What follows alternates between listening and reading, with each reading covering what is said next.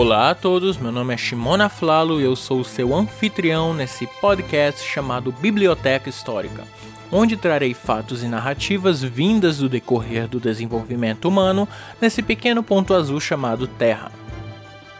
Episódio de hoje: A polêmica origem de Cleópatra.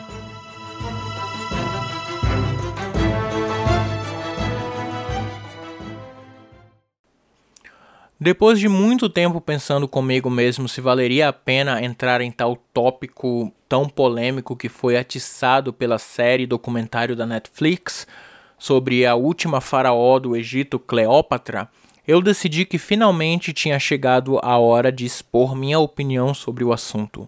Inicialmente eu não queria fazer parte dessa discussão, desde que quando eu vi tal assunto em grupos e fóruns de história, Muitos dos comentários eram originários de pessoas que deixavam seu orgulho dominar o seu discurso e, ao invés de tornar a discussão positiva, com o intuito de alcançar a verdade, ou pelo menos uma parte dela, eles simplesmente debochavam de fontes históricas e até mesmo partiam para xingamentos chulos que não valeria a pena se envolver.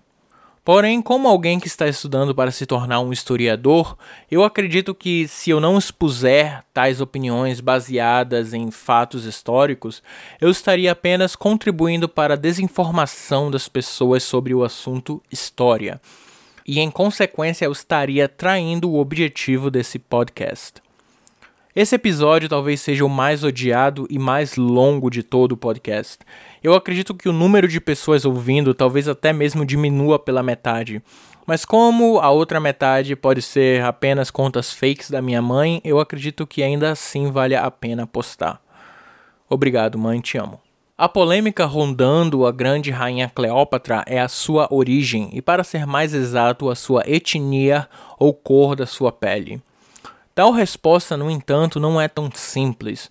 Muitas das opiniões comuns que temos sobre o Egito Antigo são baseadas em falta de conhecimento sobre a, própria história dessa terra mesmo que tal civilização encante tantas pessoas ao redor do mundo. Então, muitas opiniões sobre a etnia de Cleópatra são baseadas nessa falta de conhecimento sobre o Grande Egito. Com tudo isso em mente, então eu tomei como objetivo clarificar esses erros e assim eu vou dividir esse episódio. Se você, querido ouvinte, quiser pular para a minha conclusão sobre a origem de Cleópatra, então você pode ir direto ao fim desse episódio. Sem promessas, mas eu vou tentar deixar marcado onde as conclusões desse episódio estão, para que isso se torne mais fácil. No entanto, eu fortemente recomendo que você ouça todo o meu argumento, pois nas minhas conclusões eu irei referir coisas que eu falei anteriormente. O episódio, assim como vários episódios desse podcast, será dividido em quatro partes. A primeira eu falarei sobre a geografia do Egito, onde se localiza, como se originou e a origem do povo egípcio, biologicamente e historicamente. A segunda parte eu irei explanar como os antigos, na época da antiguidade, tratavam a cor da pele no sentido social e econômico. A terceira parte eu trarei uma visão geral sobre a história do Egito até a rainha Cleópatra, culminando na quarta parte desse episódio, onde eu trarei as conclusões de tal discussão. Vale frisar que eu não falarei sobre a série da Netflix, desde que o meu podcast é um podcast sobre história e não sobre críticas cinematográficas. E eu estou bem atento de que muitos usarão minhas frases dentro desse episódio fora de contexto para justificar suas opiniões em ambos os lados dessa discussão. Porém, eu só posso controlar aquilo que eu falo e não o que outras pessoas falam.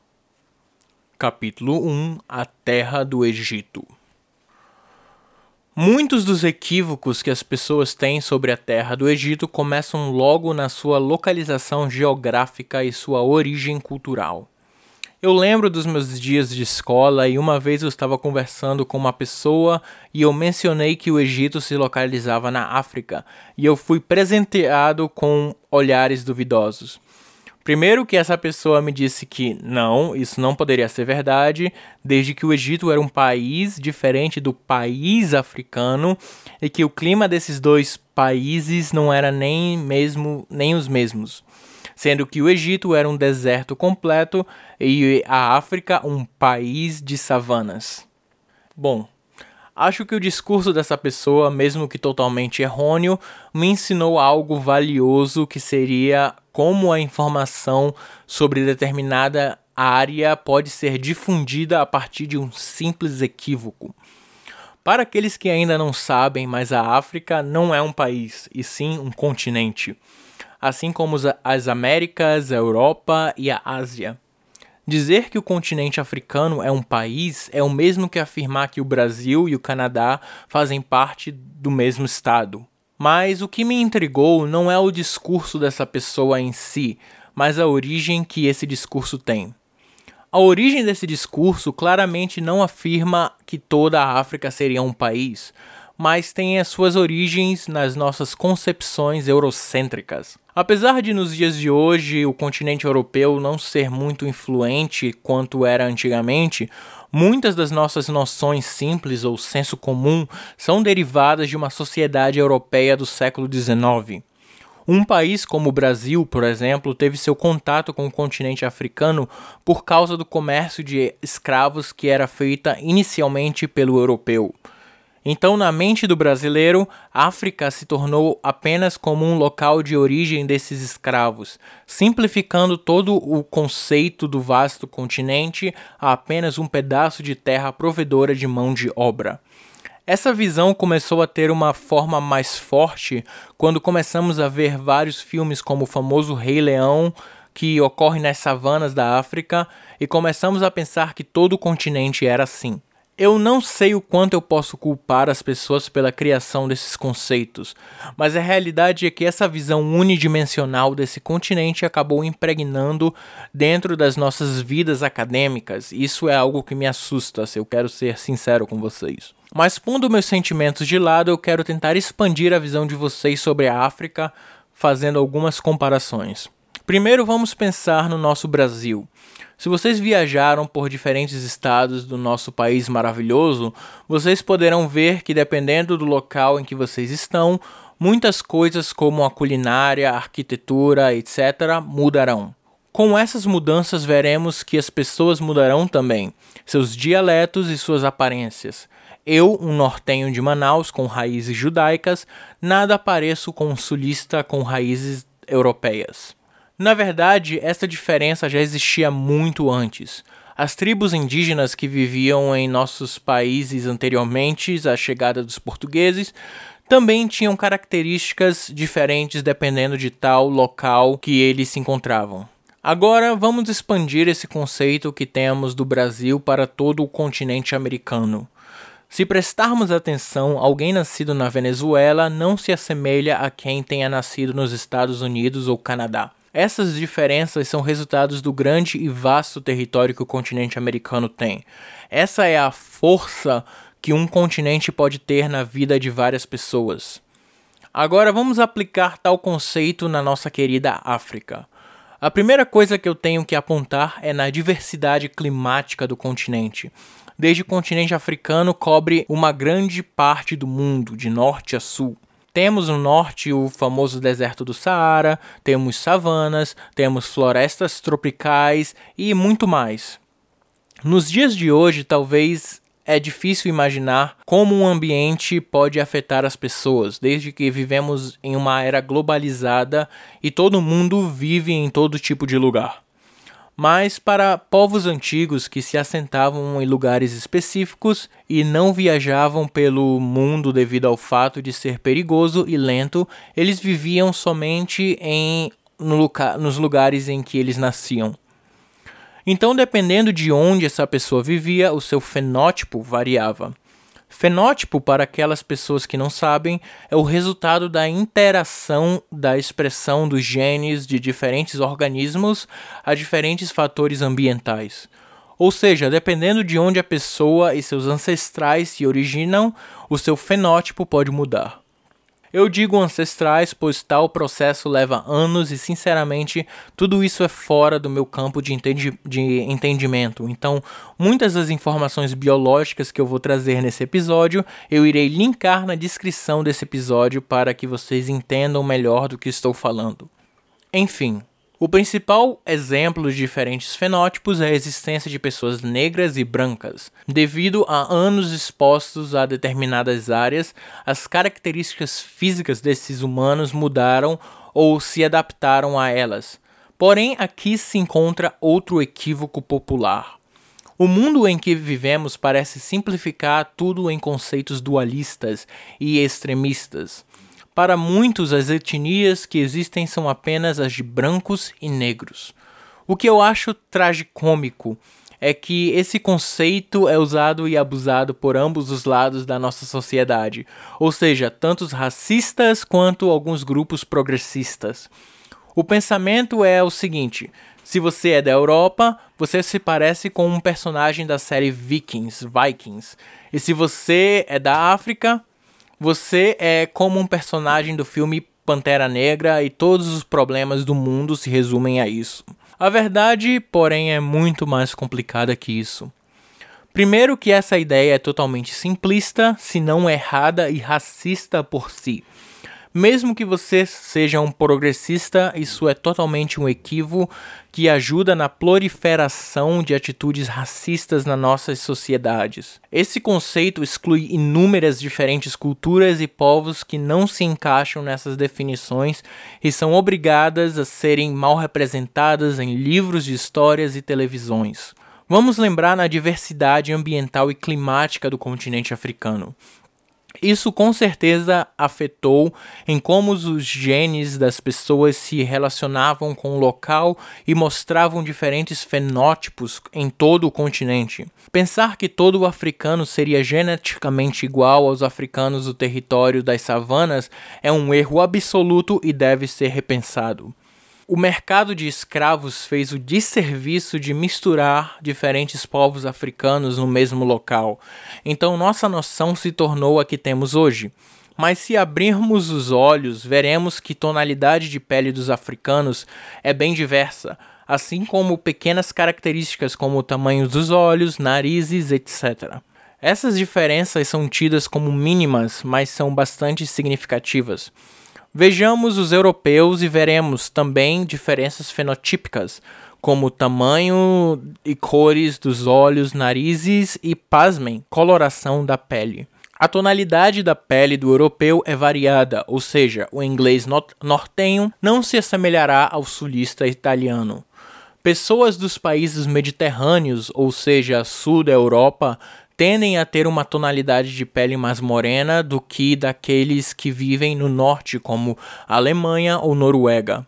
Um artigo que eu vou linkar na descrição desse episódio fala que as populações africanas têm os maiores níveis de variações genéticas e fenotípicas dentre todos os humanos.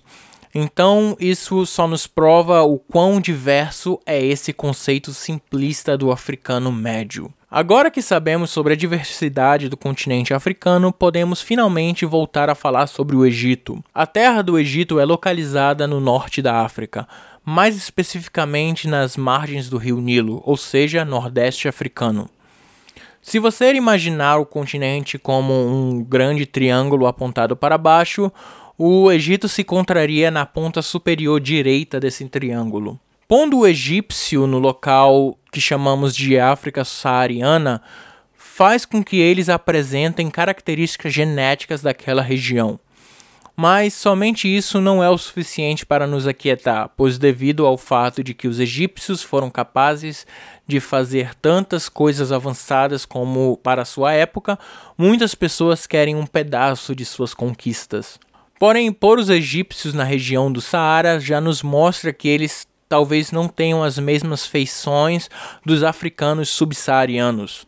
Com isso em mente, testes biológicos e de DNA foram feitas determin para determinar as raízes e origens desse povo tão intrigante. Afinal, eles nos deixaram algo bastante valioso: seus próprios corpos mumificados. Com isso, testes começaram a ser feitos. Os detalhes desses testes eu deixarei linkado na descrição desse episódio, desde que levaria bastante tempo para explicar os seus detalhes. Mas os resultados desses testes foram baseados em múmias já da época do Reino Novo, para ser mais exato, de 1388 antes da Era Comum até a dominação romana em 426 da Era Comum. Esses testes nos mostram que os egípcios, na verdade, são mais próximos geneticamente dos povos do Oriente Médio do que dos povos africanos ao sul. Isso deve ser devido ao fato de o Egito ser localizado na entrada do continente africano, separando-os dos povos asiáticos. Egípcios então seriam mais parecidos com povos semíticos e sul-europeus com pele morena avermelhada. Contudo, dados comparativos de uma população contemporânea sobre o domínio romano na Anatólia não revelam uma relação mais próxima com os, Egitos, com os antigos egípcios do período romano. Outra limitação seria, de acordo com o relatório, que, abre aspas, todos os nossos dados genéticos foram obtidos de um único local no Egito Médio e podem não ser representativos de todo o Egito Antigo. Fecha aspas. Talvez povos mais ao sul do Egito, do Reino do Egito, devido à sua proximidade com a Núbia e Cush, mostrem uma afinidade genética mais próxima com povos subsaarianos. Mas por enquanto, essas são as conclusões que temos. Capítulo 2 A cor da pele nos tempos antigos. Nos dias de hoje, somos acostumados a ver várias pessoas procurando o bronzeado perfeito em praias ou em câmeras de bronzeamento. Quanto mais bronzeado, de acordo com a nossa sociedade moderna, mais bonita a pessoa se parece. Porém, isso nem sempre foi assim.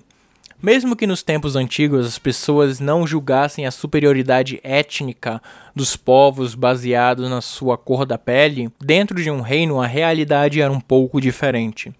Pensem comigo, se estamos falando dos tempos da antiguidade, estamos falando de uma civilização totalmente dependente da agricultura. Como podemos lembrar ainda no começo desse podcast, no episódio 2, as pessoas trabalhavam juntas para manter o bem-estar da vila em que eles moravam.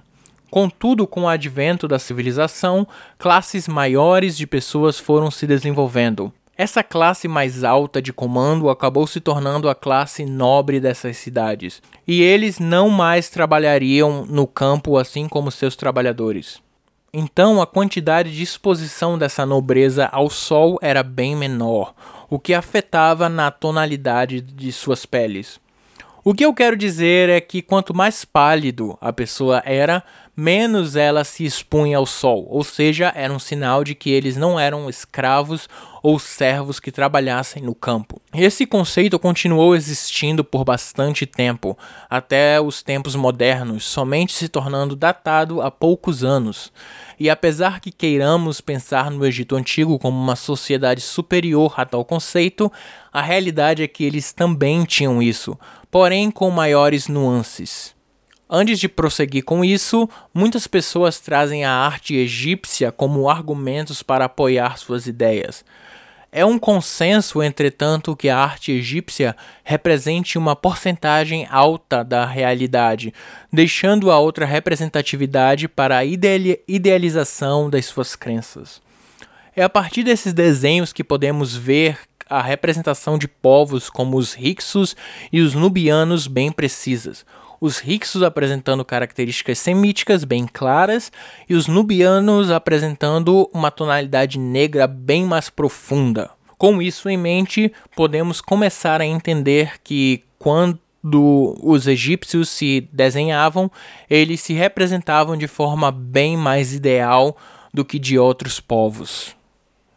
Então, quando temos desenhos de mulheres egípcias, podemos ver que elas apresentavam uma pele mais clara do que as dos homens, pois eles queriam mostrar, especi especialmente no caso das mulheres nobres, que eles viviam um estilo de vida doméstica, sem se expor ao sol. Isso pode ser visto em, em, um caso bem famoso que são as estátuas de Rahotep e sua esposa Notref. Ambos são membros da corte de Snéfero, então suas representações são idealizadas. Vemos o homem Rahotep com sua pele morena avermelhada e sua esposa Notref com uma pele completamente branca, quase como uma mulher europeia, se você quer ouvir a minha opinião. Mas, de novo, essas representações são idealizadas, então a brancura da pele de Notref é bem mais simbólica do que realista. Capítulo 3 A História Resumida do Egito. Ok, depois do último capítulo, acho que caberia bem aqui falar diretamente sobre a Rainha Cleópatra. Mas tem uma coisa que eu tenho que clarificar: é que nem sempre a terra do Egito foi governada por egípcios. Na verdade, o fim do Reino Novo do Egito marcaria o fim do famoso Egito Antigo, mas isso não significaria o fim do Egito faraônico. Eu vou explicar isso melhor. Vamos relembrar algumas coisas que aprendemos nos últimos episódios. Já sabemos que a região do Rio Nilo fora essencial para o assentamento de grupos de pessoas depois da era glacial, com o nascimento da agricultura. Dentro desse território temos um rei chamado Narmer, unificando todas as cidades que ali foram construídas, criando o reino unificado do Egito, em 3100 anos antes da Era Comum. A partir da segunda dinastia, a capital desse reino seria a cidade de Mênfis, no Baixo Egito. Esses primeiros anos seriam bem significantes para o desenvolvimento da característica do Egito. O chamado de Reino Antigo nos impressionaria até hoje com suas conquistas arquitetônicas, em especial as famosas pirâmides no território de Gizé. O Reino Antigo teria o seu ápice durante a terceira, quarta e quinta dinastia, em especial durante a terceira e quarta. O fim desse primeiro período de prosperidade viria quase mil anos depois com o reino do rei Pepe II, onde temos o declínio do poder faraônico e a ascensão dos nomarcas, que dividiriam a terra do Egito, antes unificada, em pequenos territórios, causando o primeiro período intermediário ao redor de 2200 antes da Era Comum. Esse período de divisão, apesar de mostrar um reino como um lugar fraco, ainda tinham como líderes as pessoas originárias daquele local. Os nomarcas eram bem orgulhosos de suas origens e faziam questão de expor isso nas suas artes e templos.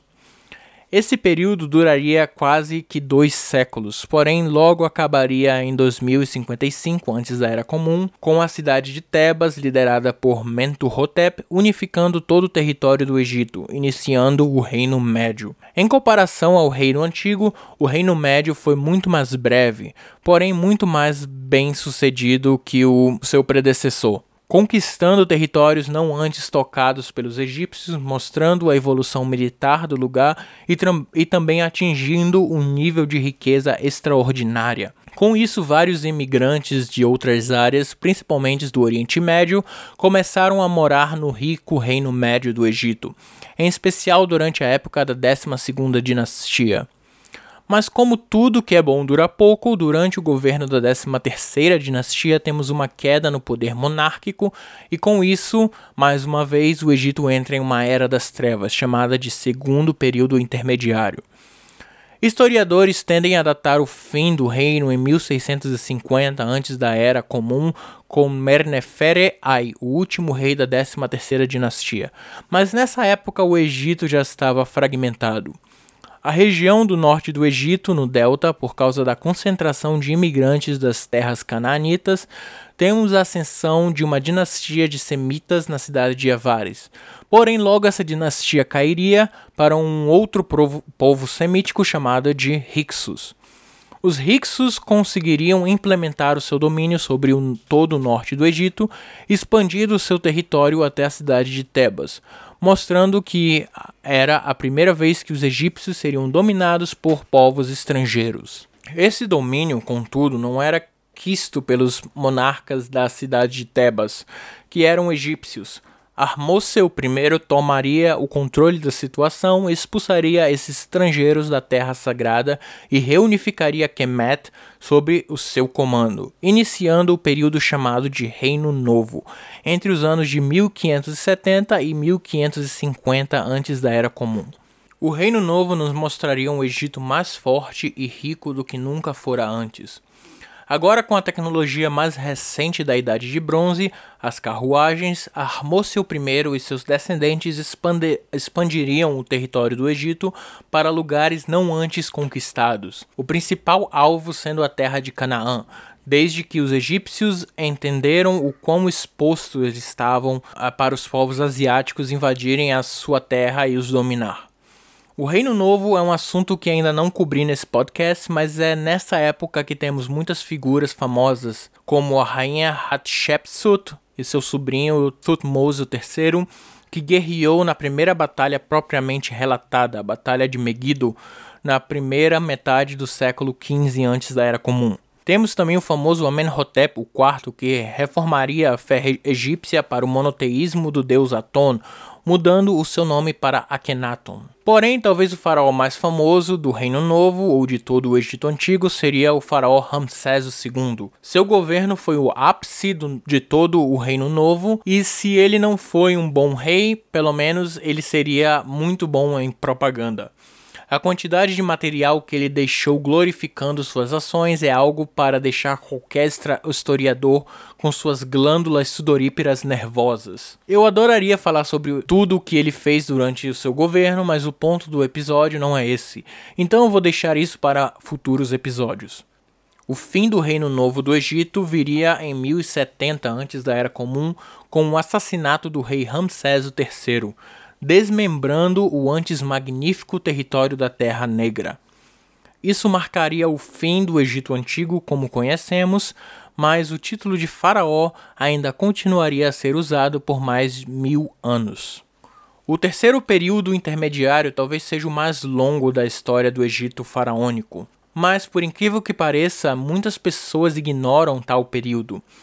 Não que isso seja um pecado grande, pois estamos falando de um período intermediário, ou seja, caos e outras coisas, mas temos que prestar atenção nesse período, pois ele marca uma mudança drástica em Kemet. O fim do, do Reino Novo resultou na quebra do poder central, tendo apenas alguns líderes territoriais recebendo o título de faraó, especialmente no Delta. Mas a falta de poder é um sinal verde para povos estrangeiros invadirem e tomarem conta do rico rio Nilo. Isso faria com que o Grande Egito não fosse mais governado por povos nativos, mas sim por estrangeiros. Os primeiros a fazerem isso seriam os líbios, vindos do oeste em 992 antes da Era Comum, conquistando o delta, assumindo o título de faraó, quase unificando todo o Egito mais uma vez, porém falhando miseravelmente. Um adendo interessante é que quando os egípcios retratavam os líbios em seus desenhos, eles eram representados com a pele branca amorenada. A falha dos líbios em reunir o Egito fez com que os Cuxitas, um reino da área da Núbia, invadisse o Egito e assumisse o trono e o título de faraó em 747 antes da Era Comum. Isso mostra pela primeira vez um povo subsaariano dominando o território de Kemet. O governo de Kush traria uma estabilidade para o Egito que, em minha opinião, é bem subestimada por nós. Os Cushitas preservariam a cultura egípcia e construiriam algumas pirâmides, mostrando que, mesmo depois de séculos da queda do Egito Antigo, o respeito por essa cultura era fenomenal. Porém, o domínio dos Cushitas não duraria mais de um século. No ano 664 antes da Era Comum, nós temos a invasão de um império vindo do leste, o famoso Império Neo-Assírio, que conquista todo o território do Egito, porém essa conquista não foi territorial e sim um saque da cidade de Mênfis, onde eles estabeleceriam uma dinastia fantoche e expulsariam os cuxitas do Egito. No entanto, o Império Assírio cairia para o Império Neo-Babilônico, deixando a dinastia Fantoche em Mênfis sem apoio. Mas essa quase independência não duraria muito, desde que em 525 antes da Era Comum temos a queda do Império Babilônio para o famoso Império Persa, que tinha ideias expansionistas não antes atingidas na história. Querendo ser o rei do mundo, o rei Cambises II conquista a terra do Egito em 525 a.C. da Era Comum e tomando para si o título de faraó, agregando o território egípcio ao Império Persa, sendo a primeira vez que o Egito faria parte de um território estrangeiro.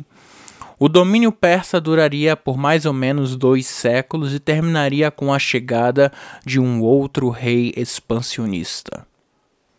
Capítulo 4 O Egito Helênico Meu menino, Você deve achar um reino grande o suficiente para as suas ambições.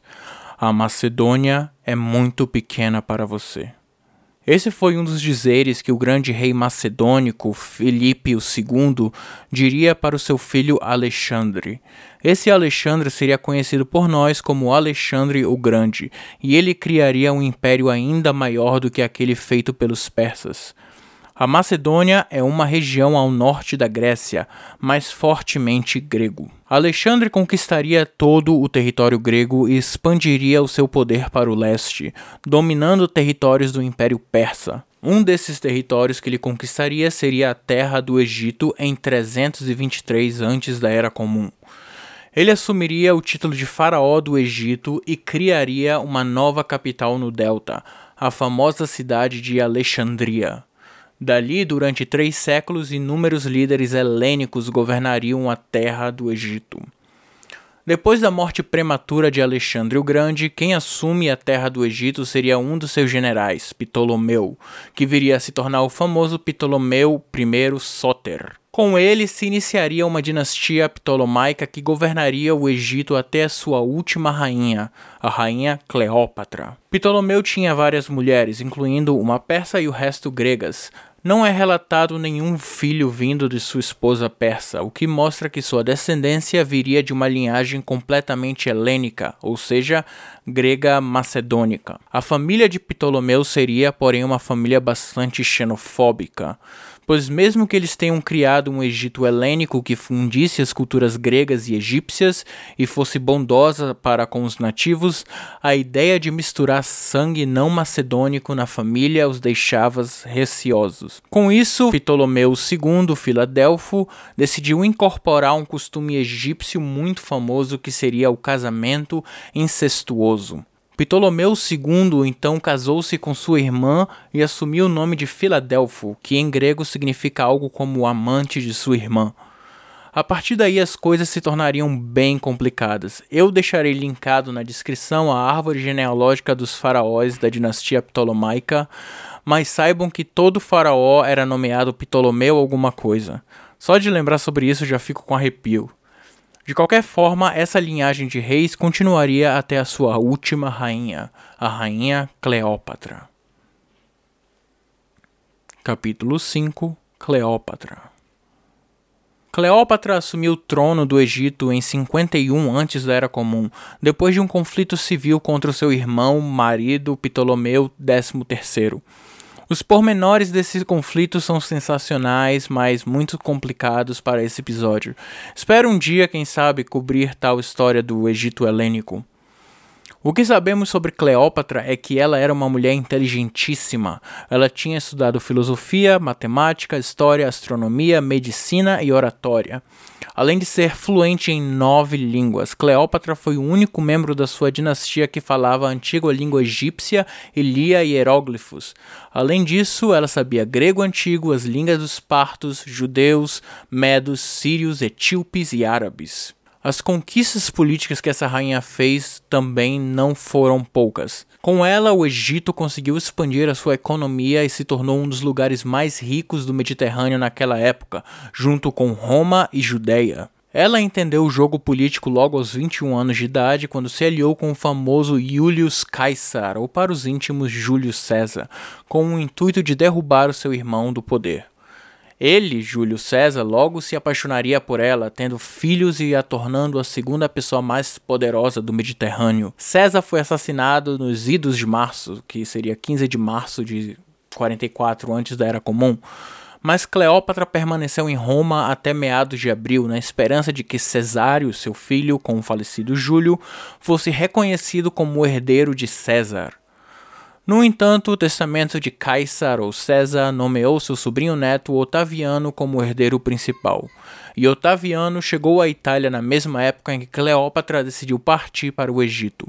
Alguns meses depois, Cleópatra matou Ptolomeu XIV por envenenamento, elevando seu filho Cesário como corregente. Depois da morte de Caesar, outra guerra civil acontece em Roma, dessa vez entre Otaviano e Marco Antônio, dividindo o grande território romano.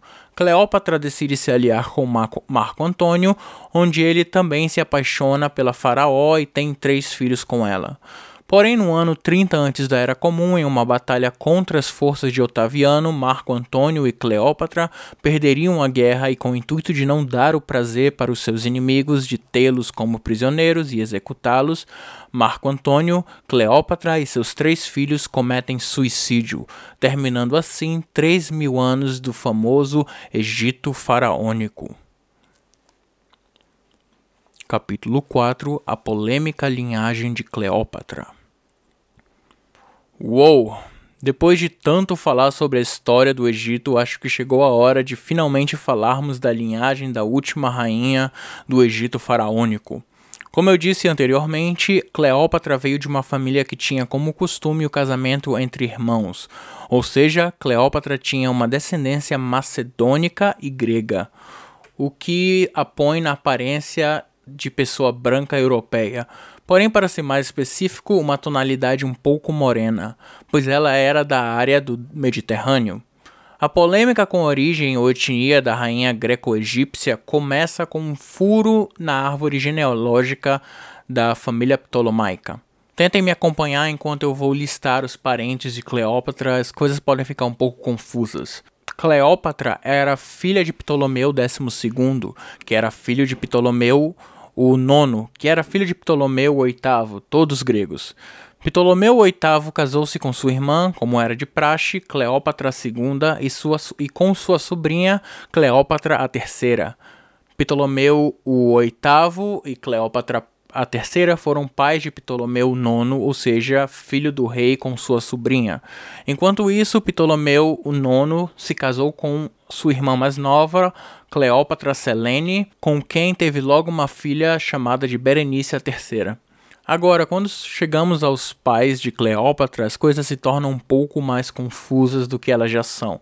Isso porque temos um vazio na linhagem de reis com a mãe de Ptolomeu XII. A mãe de Cleópatra, irmã de Ptolomeu XII, tinha uma mãe definida na árvore indefinida na árvore genealógica. Esse vazio na identificação de uma das suas avós fez com que muitos entusiastas nos dias de hoje assumissem que essa avó de Cleópatra fosse africana, com isso fazendo a última rainha do Egito uma rainha negra.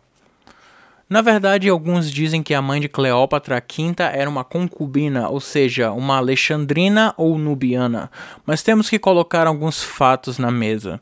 No mundo antigo, ilegitimidade é algo que era levado muito a sério e tratada com um grande desprezo por outros líderes.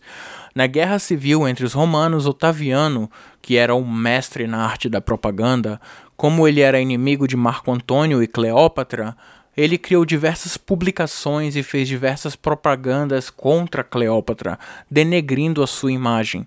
Inclusive, a ideia de que ela era uma rainha sedutora que enfeitiçava líderes políticos veio de uma dessas propagandas. Agora, se usarmos isso como parâmetro, então podemos dizer que Cleópatra não era descendente de uma concubina, desde que isso seria frisado fortemente pelos seus inimigos romanos, principalmente Otaviano. Acreditem em mim, aquele homem era um sensacionalista nato. Acho que por isso ele se tornou o primeiro imperador de Roma. Porém, a possibilidade ainda existe, mesmo que todos os documentos historiográficos apontem que não. E também temos que levar em consideração que, diferentemente dos líderes que viveram anos e anos antes de Cleópatra, por exemplo, Sargão o Grande, Cleópatra é mostrada em diversas pinturas, estátuas e moedas que datam da época em que ela ainda era viva. Essas representações da feição de Cleópatra nos mostram uma mulher com claros traços europeus mediterrâneos, com um nariz grande e cabelos ondulados, com a possibilidade de eles serem negros ou louros. De novo, muitas representações de mulheres as mostram de formas idealizadas, principalmente em relação à cor de sua pele, como vimos no capítulo 2 desse episódio. E o que eu tenho a dizer sobre tudo isso? Bom, a minha opinião tende a concordar com a comunidade acadêmica em que diz que não existem evidências o suficiente que comprovem que a rainha Cleópatra tinha sangue africano, em especial subsaariano. Porém, mesmo que alguns desenhos a mostrem de pele bem branca, eu acredito que a sua tonalidade seja mais como um branco moreno, talvez uma europeia bronzeada, mas definitivamente não africana. Eu entendo a necessidade de melhor representatividade cultural e étnica nos nossos livros de história sobre figuras que são esquecidas devido à nossa tendência eurocêntrica, mas tentar apresentar erroneamente personagens históricos faz com que, na verdade, o tiro saia pela culatra. Muitas vezes, porque hoje em dia estamos abrindo os nossos olhos para outros territórios e histórias diferentes daquelas que não são nos ensinadas, como os reinos mesopotâmicos, que eu falo aqui nesse podcast, pessoas erroneamente tendem a apontar o dedo sujo dizendo que estamos reescrevendo a história de como ela realmente é. A situação como a apresentação errônea de Cleópatra como uma rainha africana subsaariana apenas faz com que tais pessoas tenham melhores argumentos para atacar historiadores e minorias como a própria comunidade negra. A história, como eu falei no primeiro episódio desse podcast, é uma ciência viva de várias faces, algo único que nos faz querer crescer como seres humanos, a história não faz parte de um partido político ou de uma ideologia econômica. A história é livre de tais conceitos mundanos e muito mais complexa e quase metafísica. E eu acredito que quanto mais cedo a gente entender isso, melhor será para todos nós.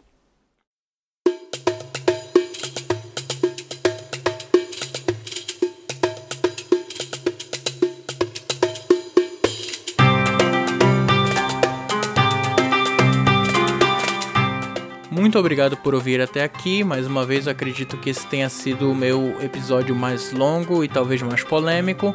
Por favor, sejam é, educados ou pelo menos respeitosos nos comentários desse episódio. É, eu não quero tratar com pessoas que simplesmente vão é, xingar a minha família ou xingar minha mãe ou, ou me xingar. Eu não vou responder tais comentários. E eu quero deixar bem claro que eu estou bem aberto para estar errado. Se pessoas vierem com argumentos bem claros de que toda a minha opinião nesse podcast, não nesse podcast, mas nesse episódio está errada e respeitosamente puder provar tal forma de tal forma de, de representação da Cleópatra, eu estou mais do que aberto para ouvir e respeitosamente mudar a minha opinião. Afinal, tudo é possível e eu não tenho medo de admitir que eu estou errado e ou medo de admitir que as coisas talvez não são como eu tenha concluído dentro desse episódio. Então, muito obrigado mais uma vez por ouvir até aqui. Nos vemos no próximo episódio de Biblioteca Histórica. Até a próxima.